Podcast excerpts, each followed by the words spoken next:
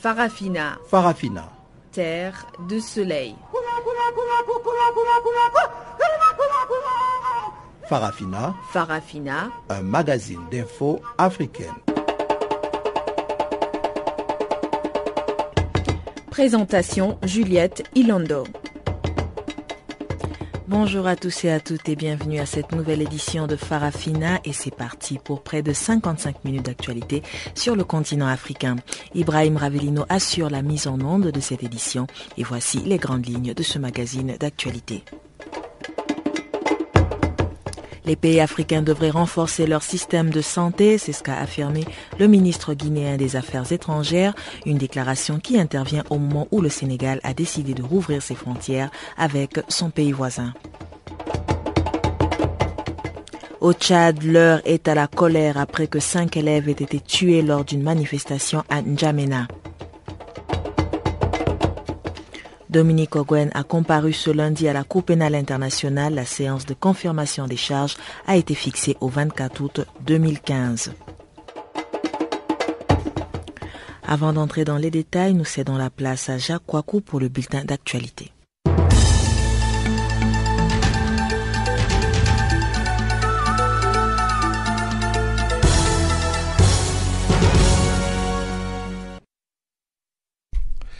Bonjour, commençons par la Libye. Neuf morts, dont cinq étrangers, dans une attaque contre un hôtel de Tripoli.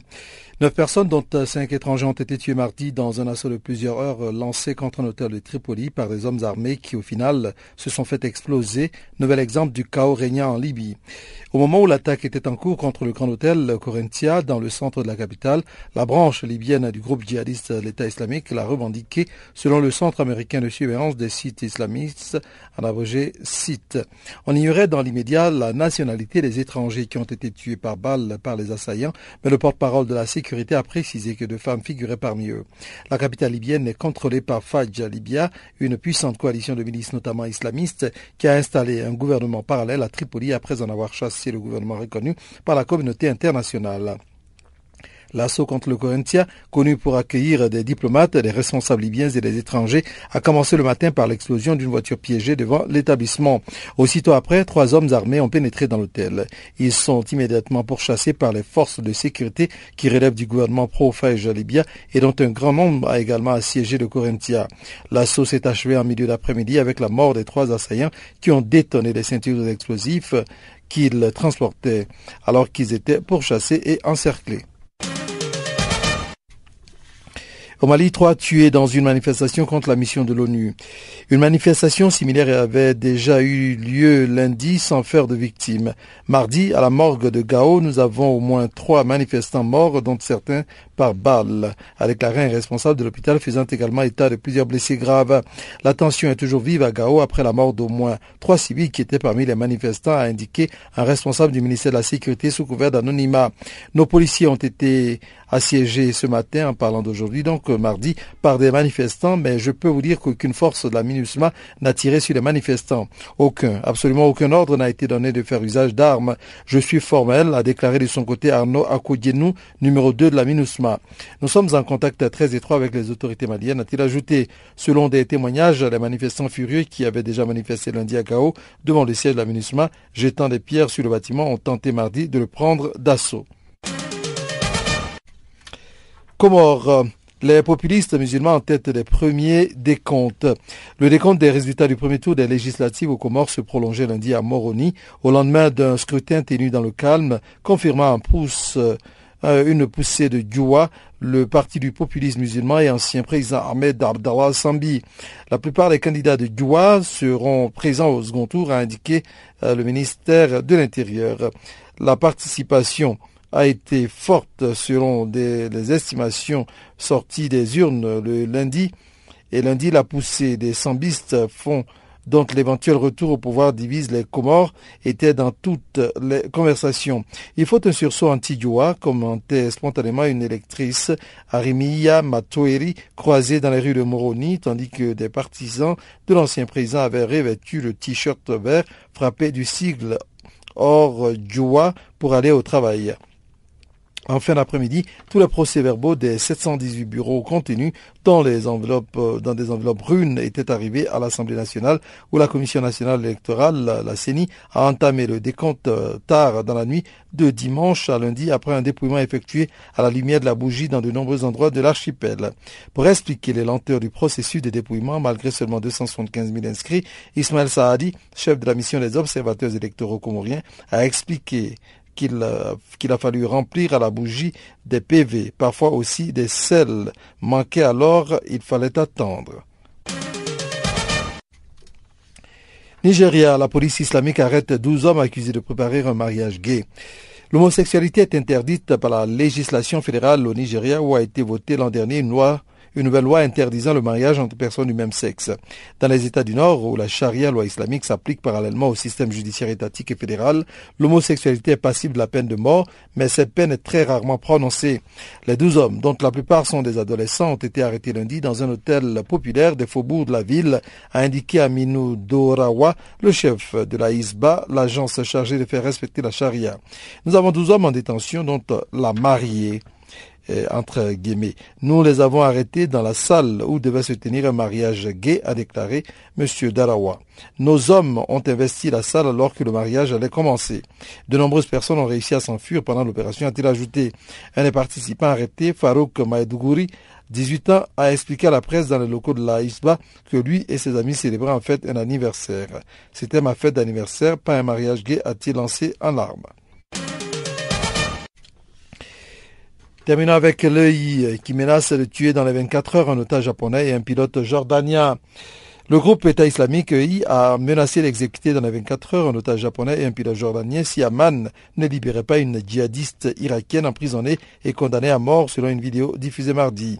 La vidéo mise en ligne sur les sites djihadistes montre une photo de l'otage japonais Kenji Goto tenant la photo du pilote jordanien capturé par l'EI Maz al-Kassasbeh avec la voix supposée de Goto formulant la menace.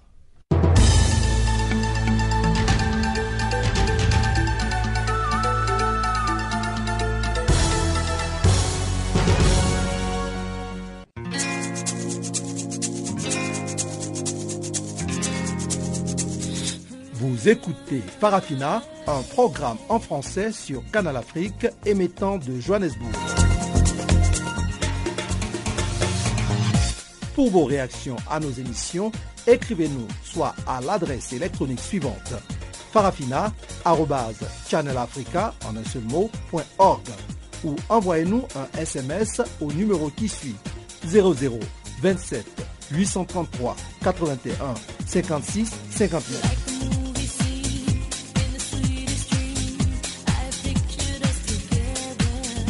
Notre adresse électronique farafina.channelafrica en un seul mot, ou par SMS 0027 833 81 56 59.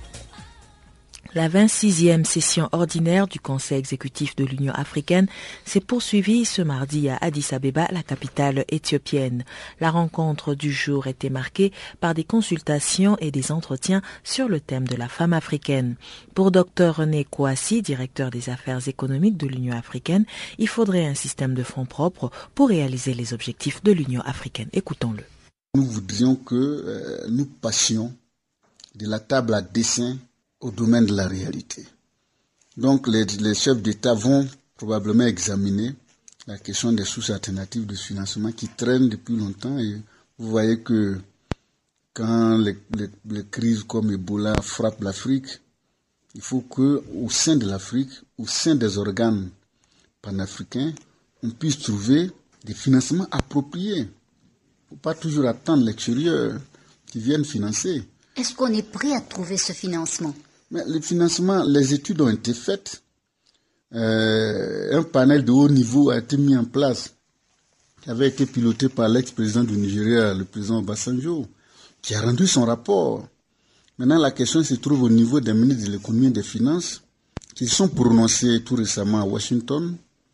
Et le rapport des ministres va être examiné par les chefs d'État pour effectivement faire en sorte que euh, une décision politique soit prise afin que les instruments proposés par euh, le panel au Bas-Sanjo, confirmé par la conférence des ministres de l'économie des finances, puisse effectivement entrer dans les faits. Il faut, que cela puisse devenir une réalité. Qu'on ne compte pas toujours sur les cotisations statutaires des États membres. Aujourd'hui, les gros contributeurs, pays comme l'Algérie, même le Nigeria, l'essentiel de leurs euh, recettes, de leurs revenus, c'est tiré du pétrole. Maintenant, nous avons le, coût du pétrole qui est en train de chuter de façon persistante. Donc si ces grands pays euh, ne parvenaient pas à payer leurs cotisations, mhm. qui payent la grosse part de ces cotisations, mais qu'est-ce que l'Union africaine va devenir? Et puis vous avez des conflits aussi sur le continent. Voilà, le conflit à régler, les toujours de paix et de sécurité, le financement est énorme. Donc on met en place un mécanisme générateur de fonds propres. La CDAO le fait avec euh, la taxe euh, prélèvement sur euh, les, importations. La CES le fait. Pourquoi ne pas faire en sorte que les mesures proposées par Obasanjo, c'est les, prélèvements sur les billets d'avion et puis les, séjours touristiques.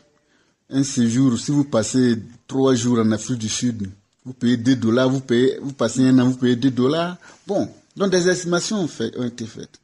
Donc il est grand temps que l'Afrique commence à se doter d'instruments générateurs de fonds propres, substantiels et pérennes. Et ces instruments ne sont pas des instruments qui seront gravés dans la pierre. Les instruments peuvent être ajustés dans le temps en fonction des réalités économiques. Mais l'essentiel, c'est de commencer. C'est réalisable, n'est-ce pas? Oui, c'est réalisable si la CDAO l'a réussi et que la CES est dans la même voie. Même euh, beaucoup de pays sont partis du, groupe de pilotes, c'est-à-dire euh, le projet mis en place par la France à travers Jacques Chirac, où on prélève de, de, faire des ponctions sur les billets d'avion pour financer les grandes endémies, les maladies, les, tuberculose, le malaria, tout ça en Afrique. Beaucoup de pays sont partis. Alors, pourquoi ne pas adopter ce genre de mécanisme en Afrique? Pour sortir les organes de l'Union, je dirais, des contraintes budgétaires des États membres. Et si on ne le faisait pas, on peut imaginer beaucoup de projets de grande qualité mais ce projet risque de briller dans les calendes grecs. Le Sénégal a décidé de rouvrir sa frontière avec la Guinée-Conakry. Cette décision intervient après cinq mois de fermeture à cause de l'épidémie d'Ebola qui a secoué le pays pendant plusieurs mois. Pour le ministre guinéen des Affaires étrangères, Luceni Foll, le pays africain devrait renforcer le système de santé. Écoutons-le. Je voudrais remercier tous les pays africains qui ont apporté leur contribution à la Guinée et aux deux autres pays pour euh, la suite de cette épidémie. Et tout le monde est d'accord aujourd'hui que l'épidémie Ebola a eu un impact négatif sur les trois pays, un nombre de décès, un nombre de problèmes sociaux et surtout l'impact sur l'économie. Et c'est la raison pour laquelle euh, la CEA, la Commission économique pour l'Afrique et l'Union africaine ont lancé un appel conjoint pour l'annulation de la dette des trois pays affectés. Pensons que c'est un signal fort de solidarité que tous les pays africains devraient soutenir et cet appel-là sera répercuté au niveau de la communauté internationale. Mhm. Alors, euh, en ce moment, et quel est le statut en ce qui concerne l'Ebola dans votre pays? Il y a beaucoup de progrès dans les trois pays. Et en Guinée, il y a aussi beaucoup de progrès. Euh, si nous voyons les courbes entre le moment où il y avait le pic au mois de juillet-août et aujourd'hui, il y a beaucoup de progrès dû au fait que la prise en charge a été plus effective. Nous disposons de plus de centres de traitement, une plus grande assistance, plus de moyens euh, sanitaires pour le renforcement du système sanitaire. Euh, mais tant qu'on n'aura pas le statut Ebola zéro, on ne peut pas se réjouir. Donc il faut maintenir le cap. Et jusqu'à présent, combien de cas il y a eu euh, dans votre pays? Il y a eu à peu près 2900 cas, dont 50% de décédés. Donc, mais depuis quelques mois, la courbe de décès est en régression, très forte d'ailleurs, puisque on s'est rendu compte qu'on peut guérir d'Ebola et qu'Ebola ne tue pas forcément. Et que quand les personnes affectées sont prises en charge rapidement, on peut les sauver. Et les dernières statistiques le montrent en Guinée. Pour vous, quels ont été les défis et défi, euh, le premier défi, c'est que non, le premier constat que l'on peut faire, c'est qu'on s'est rendu compte que les systèmes sanitaires des trois pays étaient fragiles. Et ça, c'est un signal pour tous les pays africains. Donc, ça veut dire que nous devons, c'est une très bonne leçon pour tout le monde, les leçons à tirer. Euh, le système sanitaire, nous devons renforcer. Parce que je pense que l'une des choses les plus importantes aujourd'hui, c'est la santé des populations. Et l'épidémie Ebola l'a démontré amplement, c'est une leçon apprise. Donc nous devons tout faire pour renforcer le système de santé et l'alerte aussi, que l'alerte rapide soit donnée en cas d'épidémie, comme dans les crises. Donc euh, ce sont des leçons apprises et aussi faire en sorte que la communauté internationale réagisse aussi rapidement pour que plus de solidarité. Mhm. Et vous avez parlé de problèmes économiques qu'il y a eu euh, justement, mais est-ce que vous avez senti euh, qu'il y avait stigmatisation dans le sens que on a arrêté les vols, etc., les, moyens, les transports entre pays? Écoutez, nous ne voulons plus revenir en arrière, mais je peux simplement vous dire que j'étais ici à Addis Abeba au mois de septembre dernier. À notre demande, le Conseil exécutif a tenu une session extraordinaire sur l'Ebola. À cette époque, l'Union africaine n'avait pas encore bougé. les pays africains avaient pris peur à cause de la médiatisation à outrance contre l'Ebola. Même les pays voisins, tout le monde avait fermé les frontières, les vols étaient suspendus, il y avait la stigmatisation des ressortissants des pays. Aujourd'hui, les choses ont bien changé. Le Sénégal, d'ailleurs, vient de rouvrir finalement les frontières terrestres hier. Et aujourd'hui, les, vols ont repris, la Côte d'Ivoire, le Sénégal. Euh, quelques pays n'ont pas rompu avec la Guinée. Je rends hommage au Maroc, qui a maintenu tous les vols de Royaume Maroc. Et donc euh, la période de stigmatisation est derrière nous. Euh, mais il faut dire que l'Afrique euh, a tardé à réagir. Et il a fallu que nous, nous venions ici pour rappeler à nos frères africains que la Guinée a payé le lourd tribut pour la libération de ce continent et qu'on ne doit pas l'oublier, souvent même au détriment de nos intérêts nationaux. Et au moment où on parle de l'agenda 2063, où on voit une Afrique unie, nous sommes en train de poser les piliers. Si la moindre alerte les pays africains se recouvrent dans leurs intérêts nationaux, je pense qu'on n'était pas sur la bonne voie. Je pense qu'on a été entendu. Madame Zouan nous a entendus. Mhm. Et c'est à la suite de ça qu'elle est arrivée à Conakry avec euh, notre frère euh, Carlos Lopez. Et depuis, euh, les choses commencent à rentrer dans l'ordre. Mhm. Donc, vous avez eu pendant un moment la traversée du désert, vous vous êtes senti seul, n'est-ce pas?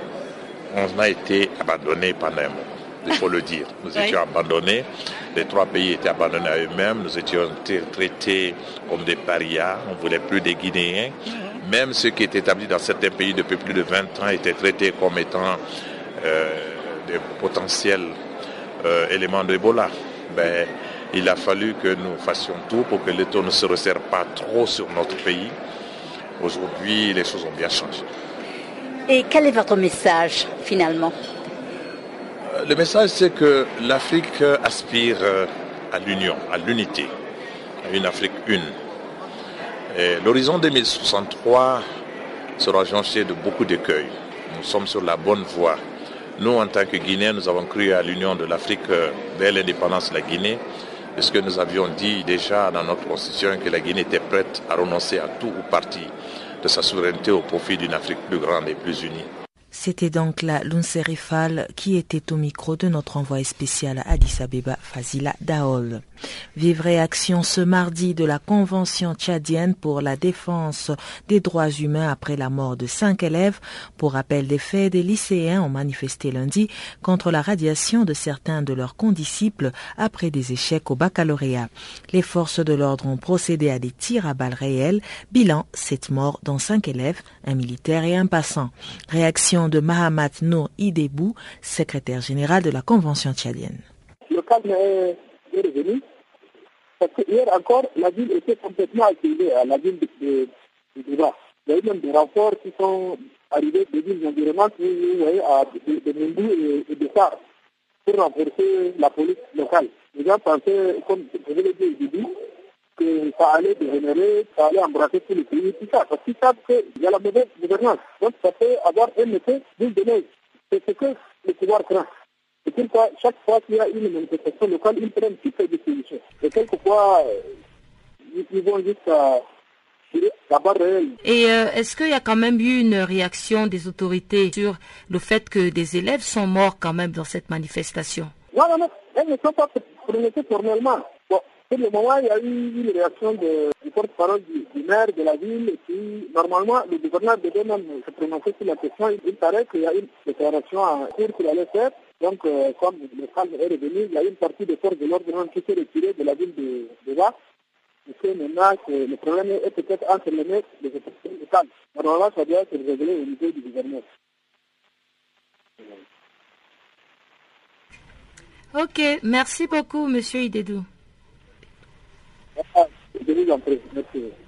Qu'est-ce qui s'est exactement passé L'Igérien Sandil a pris la version officielle selon laquelle euh, des de, classes-là qui ne doivent plus se réinscrire. Et apparemment, la police a ouvert le feu sur euh, les manifestants. Euh, Est-ce que vous savez qui a donné l'ordre et quel est votre sentiment par rapport à cette marche qui se voulait être pacifique, qui finalement a dégénéré en perte en vies humaines des élèves? Bon, vous savez que le pouvoir a une peur bleue de manifestation. Et à chaque fois qu'il y a un petit mouvement de marche, le pouvoir il prend des dispositions disproportionnées par rapport à, à, à la peur même de, la manifestation. Il croit que ça va dégénérer, que ça va emporter tout le pays, que, vous voyez. Donc, même une manifestation locale, spontanée, est réprimée de, façon disproportionnée. Parce que le pouvoir est aux abois là. Donc, euh, c'était un problème simple au, départ. En fait, je dis au fait que les proviseurs lycée là, ils faisaient payer au redoublant. Ils n'avaient plus le droit d'être inscrits, ils leur faisaient payer 15 000 francs au lieu de 5 000 officiels. C'est-à-dire pour les réaccepter. Ceux qui n'ont pas payé avaient été omis. Et comme ils n'ont pas vu leur nom, et ils ont déchiré la fiche. Les autres qui avaient leur nom, euh, se sont mis à les, prendre la partie. Et il y avait d'abord eu un problème entre eux. Ensuite, les forces de l'ordre sont venues mettre de l'huile sur le feu comme d'habitude. Et c'est comme ça que la manifestation s'est tournée contre les forces de l'ordre. Et la gendarmerie et la police ont tiré sur euh, les manifestants et le nombre de morts même a été minoré. Or, cinq élèves, un policier et un passant qui étaient. Est-ce que le ministère de tutelle, le ministère de l'Éducation nationale a été saisi par rapport à la situation de ces euh, élèves qui ont été euh, bannis euh, de l'école? Absolument, absolument. Et, devraient remédier à la, situation. Vous savez, au Tchad, on ne finit jamais les malfaiteurs. Hein? Comme la corruption est généralisée dans tout le système, ou même le, le chef hiérarchique, il a été corrompu quelque part, donc il n'est pas enclin à finir comme il faut. Le système est En Tunisie, le nouveau gouvernement est en train d'être revu. En effet, selon Satia Izen, l'équipe proposée la semaine dernière par le premier ministre tunisien désigné Habib Essid a été rejetée par plusieurs partis, dont les islamistes d'Enada, qui n'ont obtenu aucun poste. Écoutez cette analyse de Satia Izen, membre exécutif de l'Association des femmes tunisiennes démocrates. Il n'y a pas que la NASA qui n'accepte pas ce gouvernement. Il y a aussi le Front populaire et le parti FR de Tunisie, Perspective de Tunisie, le parti Perspective de Tunisie. Ces trois euh, groupes politiques refusent ce gouvernement, chacun pour ses raisons. Marza refuse le gouvernement parce qu'elle n'a pas son quota dans ce gouvernement bien que Marza se soit retiré du pouvoir parce que euh, sa prestation était très faible et que la population euh, sous les sous l'égide de, ce qu'on avait appelé le Front du Salut avait rejeté le, le gouvernement de Narda, malgré ça, elle continue à revendiquer son quota dans son, son nouveau gouvernement. Le Front populaire et Perspective de Tunisie refuse ce gouvernement parce qu'il considère que ce gouvernement n'a pas un programme politique clair. Il semble que dans la composition de ce gouvernement, il y a eu plutôt une volonté de partage politique entre les partis, de représentation plutôt que de programme politique pour sortir la Tunisie de la crise profonde dans laquelle elle est en train de plonger. C'est fondamentalement là les raisons qui font que ce gouvernement est rejeté. Et Madame Izen, qu'est-ce qui peut arriver? Est-ce que le gouvernement Habib et Sib est, prêt à, revoir ce gouvernement ou bien il va l'imposer aux populations et aux partis d'opposition? Il semble qu'ils sont prêts à revoir ça parce qu'il semblerait que Habib Sib, le, chef du gouvernement lui-même, aurait été victime de pression d'une part du président de la République et de, je ne sais pas comment dire, d'escroquerie, si vous voulez, dans des partis euh, qui s'appelleraient l'Union populaire pour la Tunisie, l'UPS, l'Union populaire. C'est un parti qui en fait ressemblerait plutôt à une société. Euh, les élections, c'est un parti qui a à peine 4 ans euh, comme âge. Il a eu une place à la constituante et aujourd'hui ils ont 16 places. Alors contre ces 16 places aux membres des représentants du peuple, ils revendiquent trois ou quatre ministères dans, le, gouvernement. Euh, et malheureusement, les personnes qu'ils proposent sont des personnes qui ont des CV pas très soft. Ce sont des gens qui sont considérés comme euh, des gens qui ont beaucoup plongé dans la corruption et qui sont refusés la plupart des composants politiques, y compris Nigatins lui-même. Mais le président de la République, semblerait-il qu'il a envie d'en finir et il a été, il a accepté de leur donner ces, trois ministères, aurait obligé le chef du gouvernement qui a menacé à un moment de démissionner parce qu'il ne voulait pas prendre les représentants de ce parti. Et donc aujourd'hui, tout le monde particulièrement le premier parti dans le dans l'Assemblée, ils ont tous intérêt à revoir la composition de ce gouvernement pour que ce gouvernement puisse avancer. Parce que ce gouvernement, avec la composition actuelle, pourrait, je dis pourrait, difficilement avoir les 109 mois qui le soutiendraient. Mais pourrait-il gouverner pendant 5 ans? Ce n'est pas ce n'est pas sûr. C'est pour ça qu'ils sont plutôt en train de revoir euh, la composition actuelle du gouvernement pour essayer de l'améliorer. Nous allons à présent retrouver Pamela Kumba pour le bulletin économique.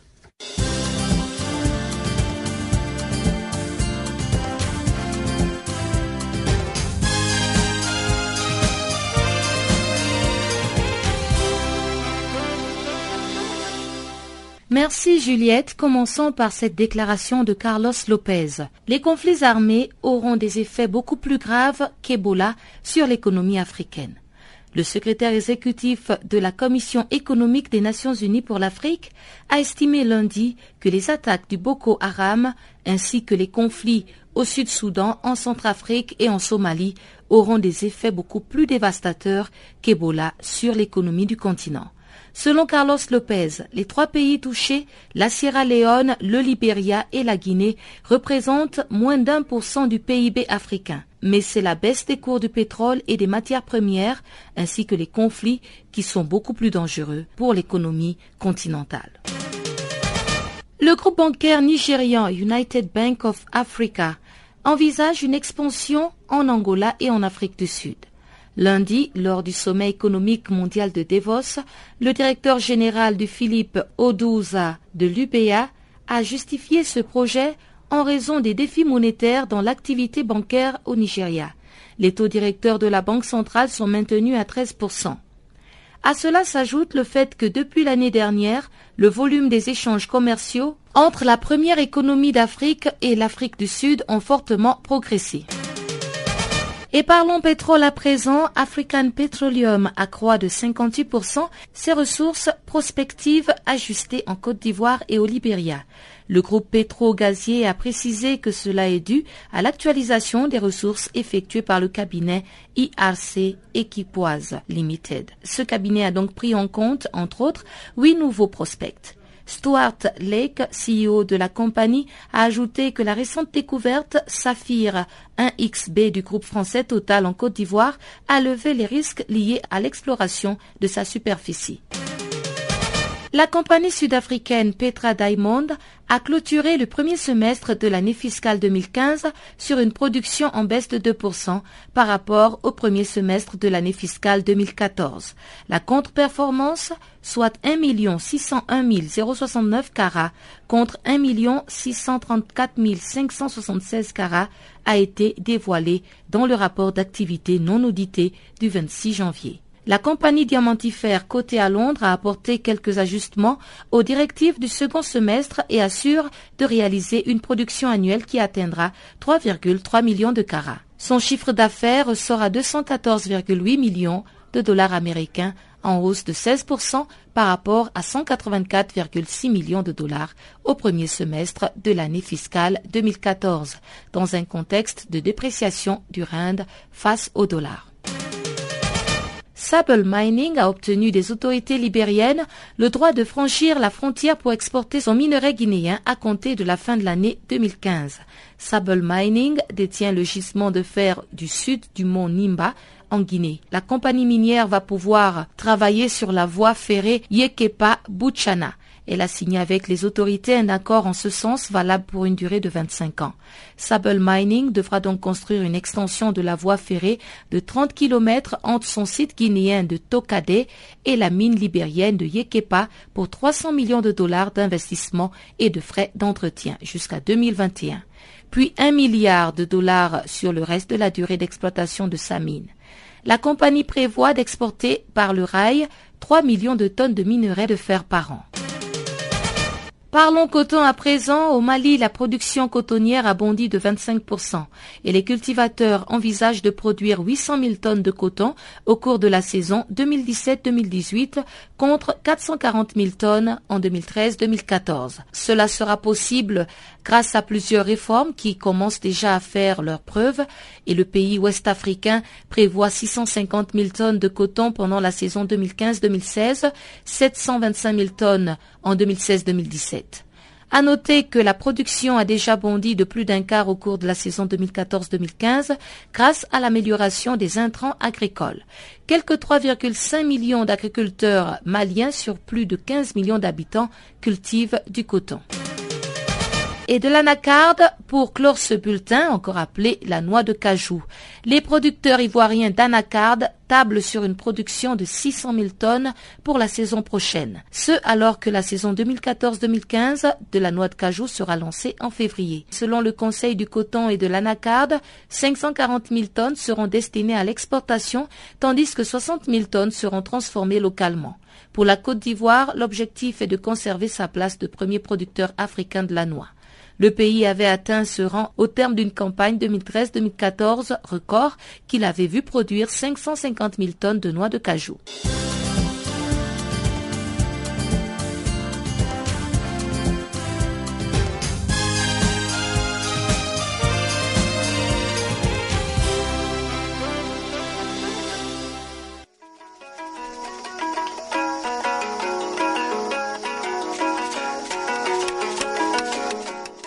Bonjour, je m'appelle euh, Papa Wimba. Take a body hand. Show me the way I can go. Vous écoutez? Show me the way I can go. Take a body hand. Canal Africa.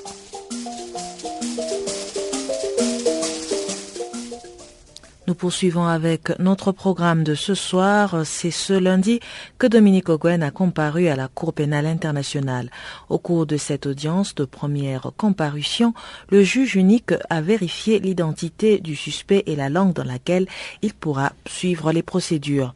Le suspect a été informé des charges portées à son encontre, suivant donc ce qui s'est passé au cours de cette première comparution.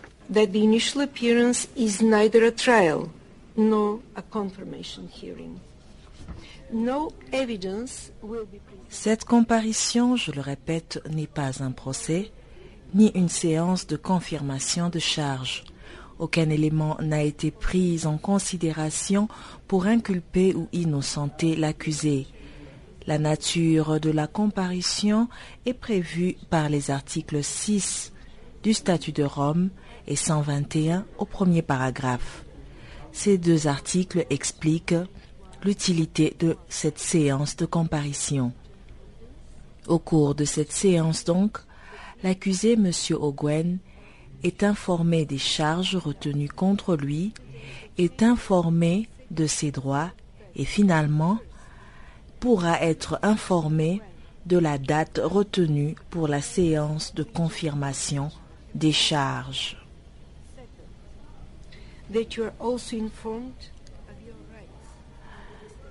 L'audience de première comparution a lieu en présence de l'accusation et de la défense. Dominique Oguen était représenté par son conseil de permanence, maître Hélène Cissé. Au cours de l'audience, le juge a vérifié l'identité du suspect et s'est assuré qu'il soit informé des crimes qui lui sont reprochés et des droits que lui reconnaît le statut de Rome dans une langue qu'il comprend et parle parfaitement, c'est-à-dire la cheli. Une audience de confirmation de charge sert à, à déterminer s'il y a des motifs substantiels de croire que le suspect a commis ces crimes. Si la chambre préliminaire décide de confirmer les charges, elle renverra l'affaire devant une chambre de première instance laquelle sera chargée de conduire la phase suivante de la procédure, à savoir le procès lui-même. Aujourd'hui, le 26 janvier 2015, Dominique Ogwen donc a comparu devant Madame Ekaterina Trenga-Filova au siège de la Cour à la haie et la juge a fixé de façon provisoire le début de l'audience de confirmation des charges au 24 août 2015. Dominique Ogwen serait le commandant présumé de la brigade Signa de l'armée de résistance du Seigneur. Le 8 juillet 2005, la Cour pénale internationale a délivré un mandat d'arrêt à son encontre pour trois chefs de crime contre l'humanité, meurtre, réduction en esclavage et actes inhumains causant de grandes souffrances ou atteintes graves à l'intégrité physique et quatre chefs de crimes de guerre, soit meurtre, traitement cruel à l'encontre des civils, fait de diriger intentionnellement une attaque contre une population civile et de pillage prétendument commis en 2004 dans le contexte de la situation en Ouganda.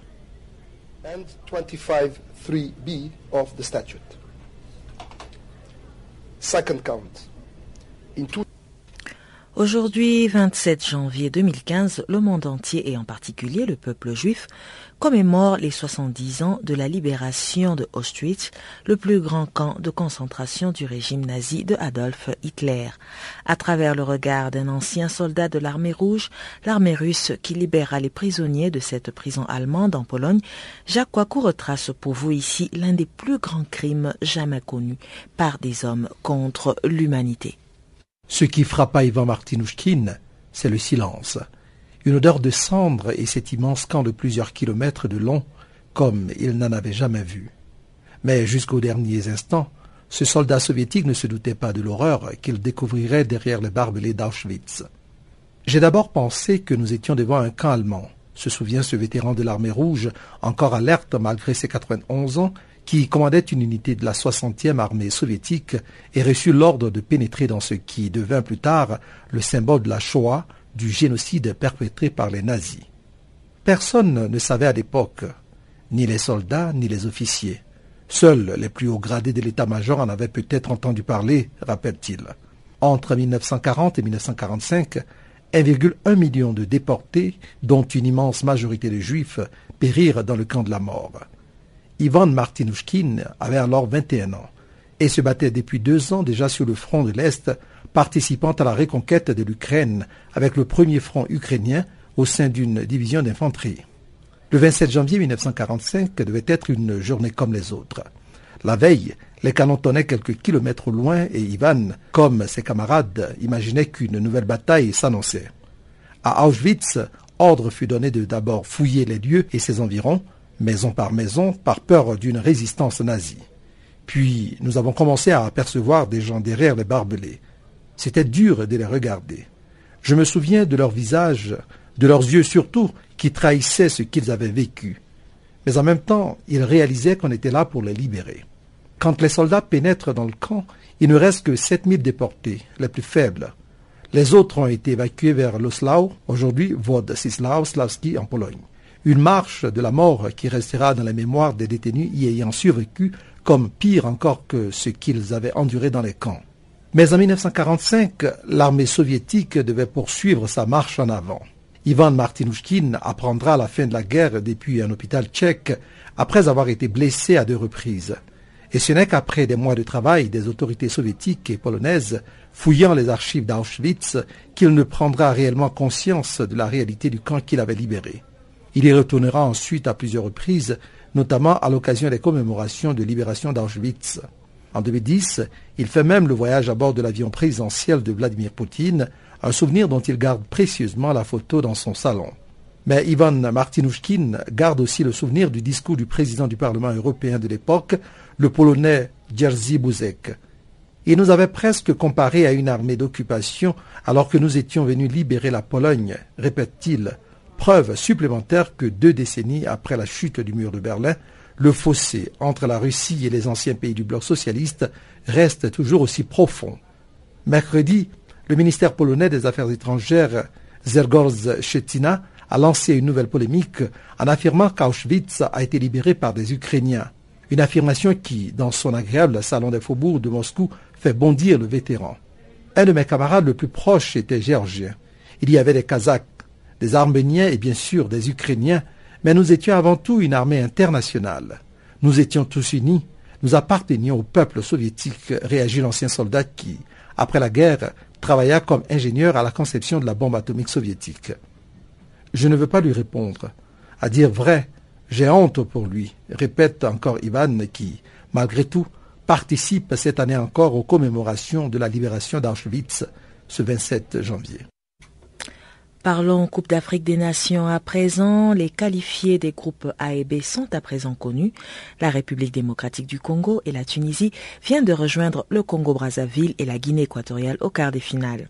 Ce soir donc, ce sera au tour des Bafana Bafana de l'Afrique du Sud, des Black Stars du Ghana, des Lions de la Teranga et des Fennecs de l'Algérie de se disputer deux places en quart de finale.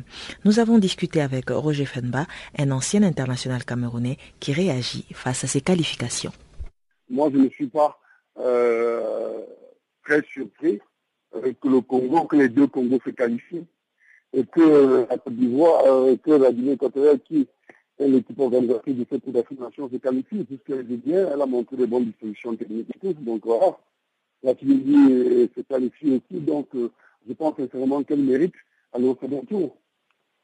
C'est des équipes quand même qui ont pu, même si, comme je dis, les équipes se valent, qui ont pu montrer euh, quelques dispositions sur le plan tactique et technique. Euh, c'est de droit euh, qu'ils arrivent à arracher leur qualification pour le second tour. Et en ce qui concerne les matchs de ce mardi, Ghana, Afrique du Sud, Sénégal, Algérie, quelle chance est-ce que vous pouvez donner à, toutes ces équipes si nous devons commencer par le Ghana et l'Afrique du Sud, vu l'expérience de chacune de ces équipes, ainsi que les erreurs ou ce qui s'est passé au vu des deux matchs précédents? Dire que c'est un groupe très compliqué. Hein. Vous avez dans ce groupe-là euh, pratiquement trois équipes qui ont trois points. Vous avez l'Afrique du Sud qui a un point, euh, qui joue aujourd'hui euh, contre le Ghana. il va falloir pour l'Afrique du Sud qu'elle arrive à gagner ce match-là pour espérer se qualifier, et en espérant, comme je dis, que l'une des deux équipes de l'autre poule gagne son match. donc voilà, ça va pas être facile pour le Ghana euh, non plus de se qualifier à ce moment-là. Tout est possible, hein, comme je disais, toutes les équipes se valent. Si vous avez remarqué, euh, en majorité, toutes les équipes euh, qui participent à, cette Coupe d'affirmation sont en pleine reconstruction, en dehors peut-être de l'Algérie et de la Côte d'Ivoire, qui a encore des joueurs matures qui sont là depuis pas mal nombre d'années. Pratiquement toutes les équipes sont en pleine reconstruction, comme je dis.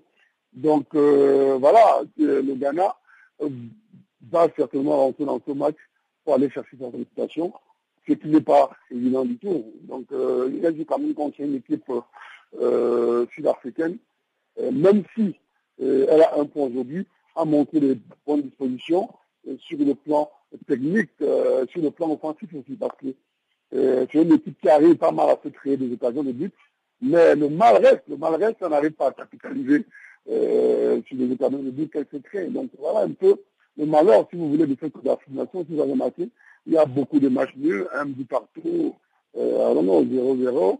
Donc euh, sur le plan offensif, toutes ces équipes ont beaucoup de travail à faire. Mais euh, comme je disais, euh, ça va être un match celui de l'Afrique du très enlevé. Et aussi celui de euh, le second, je pense, euh, ne va pas être facile du tout. Donc, euh, toutes ces équipes-là euh, seront ce soir pour leur qualification. Donc voilà. Et euh, en ce qui concerne l'Afrique du Sud, qui justement euh, à elle toute seule a un point, est-ce qu'un nul du côté euh, du Sénégal et de l'Algérie pourrait également conforter sa position? Au fait, quels sont les, les différents scénarios auxquels on devrait s'attendre si, par exemple, on veut nécessairement voir euh, une équipe comme l'Afrique du Sud se qualifier? Non, pourquoi l'Afrique du Sud se qualifie La meilleure option serait celle d'aller déjà gagner, d'aller déjà gagner le Ghana. Parce que si aujourd'hui elle gagne le gagnant, elle se retrouve à 4 points, en espérant, comme je dis, euh, que l'Algérie, euh, par exemple, euh, son match, euh, qui euh, automatiquement les ramène, euh, euh, comment je dirais ça, euh, les qualifie, euh, qualifie euh, l'Afrique du Sud pour euh, le second tour. Donc voilà l'option euh, qu'elle devrait prendre, c'est l'option de la victoire. Et en attendant de voir ce qui va se passer de l'autre côté. Et ce qui n'est pas impossible parce que nous restons toujours en foot. Non, tout n'est pas, tout n'est pas impossible. Comme je vous disais tantôt, l'Algérie qui est euh, pour beaucoup euh, d'analystes euh, était partie hein, euh, comme l'équipe favorite qui est la première équipe africaine sur le classement mondial par rapport au classement mondial. Donc voilà, euh, aujourd'hui elle peine aussi pour se qualifier. Donc, euh, c'est pas facile, c'est des matchs très très compliqués. Et en dehors euh, de, de, de l'Algérie, comme je disais, toutes les autres équipes euh, sont en pleine reconstruction, que ce soit le Cameroun, la Guinée, donc voilà, même l'Afrique du Sud. Le Ghana aussi, c'est vrai qu'ils ont quelques joueurs euh, euh, qui ont de, de, la compétition dans les armes, ça veut dire qu'ils ont quand même beaucoup d'expérience, qui jouent depuis pas mal de mois ensemble, mais ils ont, des gens qui ont ramenés dans leur groupe, donc c'est pas c'est pas, il n'y a pas une très grande différence entre les équipes là, je pense. Ça va se jouer sur les détails. Donc, pour que l'Afrique du Sud arrive à se qualifier, il faut qu'elle prenne l'option de la victoire ce soir, qu'elle arrive à marquer des buts et gagner son match en attendant voir ce qui se passe de l'autre nous nous acheminons lentement mais sûrement vers la fin de ce magazine d'actualité, mais comme vous le savez, avant de nous séparer, nous allons tout d'abord retrouver Jacques Wakou qui va nous présenter le bulletin des sports.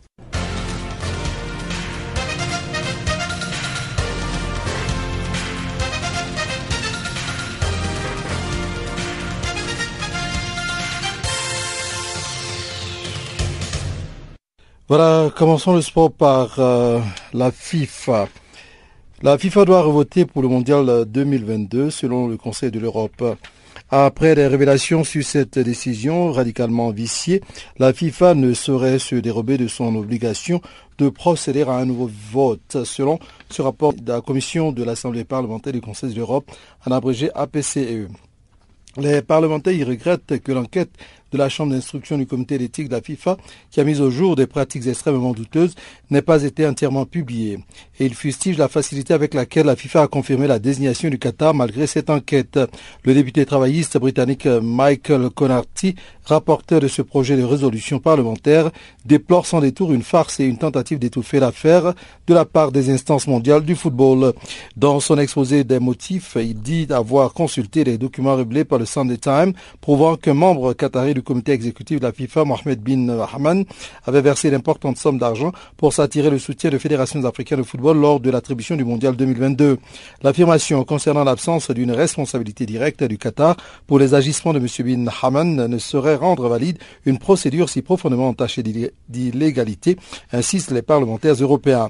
Ils demandent aussi au Qatar, vivement critiqué au sujet des conditions du travail des immigrés employés sur les chantiers du mondial, de prendre sans délai toutes les mesures. Parlons toujours de la FIFA. L'Afrique vote massivement pour euh, un cinquième mandat de Zepp Blatter. Zeb Blatter est candidat à un cinquième mandat à la présidence de la FIFA et l'élection s'annonce très serrée. Elle aura lieu le 29 mai prochain. L'actuel président doit essuyer de nombreuses critiques, notamment en provenance de Michel Platini et d'un certain Mino Raiola. Une chose est sûre, l'Afrique vote sans hésitation Zeb Blatter et ce, par les 53 pays africains. C'est Kwesi Niatakwi, le président de la Fédération ghanéenne, qui est aussi membre du comité exécutif de la CAF, qui l'affirme aujourd'hui. L'Afrique est derrière lui. Il est très populaire chez nous. Il a beaucoup fait pour le continent. Il a mis en place des programmes d'assistance financière et son Goal Project a permis de développer nos infrastructures. Ça, les Européens ne peuvent pas le comprendre. Il a donné un coup de boost à notre football. Alors que les prétendants ont jusqu'au 23 janvier pour déposer leur dossier, seuls les Français Jérôme Champagne et David Ginola, le prince jordanien Ali bin Al-Hussein et Zeb Blatter ont à l'heure actuelle annoncé officiellement leur candidature à la présidence de la FIFA. Zeb Blatter est président depuis le 8 juin 1998 de la FIFA. Est-il temps qu'il passe la main ou toujours l'homme de la situation? Il est âgé de 79 ans. Terminons par euh, l'Open d'Australie. Murray et Sharapova surfent sur la nouvelle vague. Andy Murray et Maria Sharapova ont maîtrisé la relève du tennis pour voguer vers les demi-finales de l'Open d'Australie qui se dérouleront sans Rafael Nadal, submergé par le raz-de-marée Thomas Berdick mardi à Melbourne. En engloutissant Nadal en 3-7, 6-2, 6-0, 7-6, 7-5, le Tchèque, septième mondial, a créé des remous dans le tournoi des antipodes, déjà privés d'un autre gros poisson, Roger Federer, depuis le troisième tour. Son succès est des plus inattendus car il restait sur 17 défaites d'affilée contre le Mallorquin qu'il n'avait plus battu depuis 2006 à Madrid. Jamais dans l'histoire de l'ère Open depuis 1968, un tennisman n'avait subi autant d'échecs successifs contre un même joueur. J'étais prêt pour ça et j'ai très bien appliqué mon plan de jeu pendant 3 sets, a expliqué Berdych, battu l'an passé en demi-finale par le Suisse Stan Wawrinka. À l'intersaison, le Tchèque avait décidé de changer d'entraîneur pour franchir un cap en remportant enfin un tournoi majeur, lui qui avait échoué en finale de Wimbledon en 2012 face à Nadal. Et conduit par le légendaire Ivan Lendl, le Tchèque avait jeté son dévolu sur le Vénézuélien Danny Valverdou, ancien coach assistant d'Andy Murray. Ça tombe bien, l'Écossais qui a douché la fougue du jeune Australien Nick Kyrgios, 6-3, 7-6, 7-5, 6-3, 19 ans, sera son prochain adversaire.